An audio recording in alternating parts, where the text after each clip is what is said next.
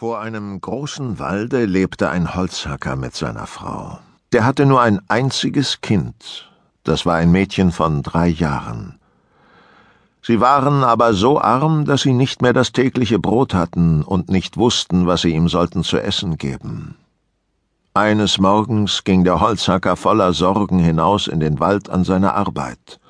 Und wie er da Holz hackte, stand auf einmal eine schöne große Frau vor ihm, die hatte eine Krone von leuchtenden Sternen auf dem Haupt und sprach zu ihm Ich bin die Jungfrau Maria, die Mutter des Christkindleins.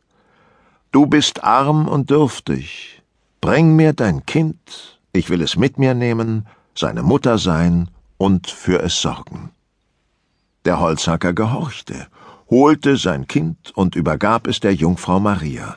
Die nahm es mit sich hinauf in den Himmel.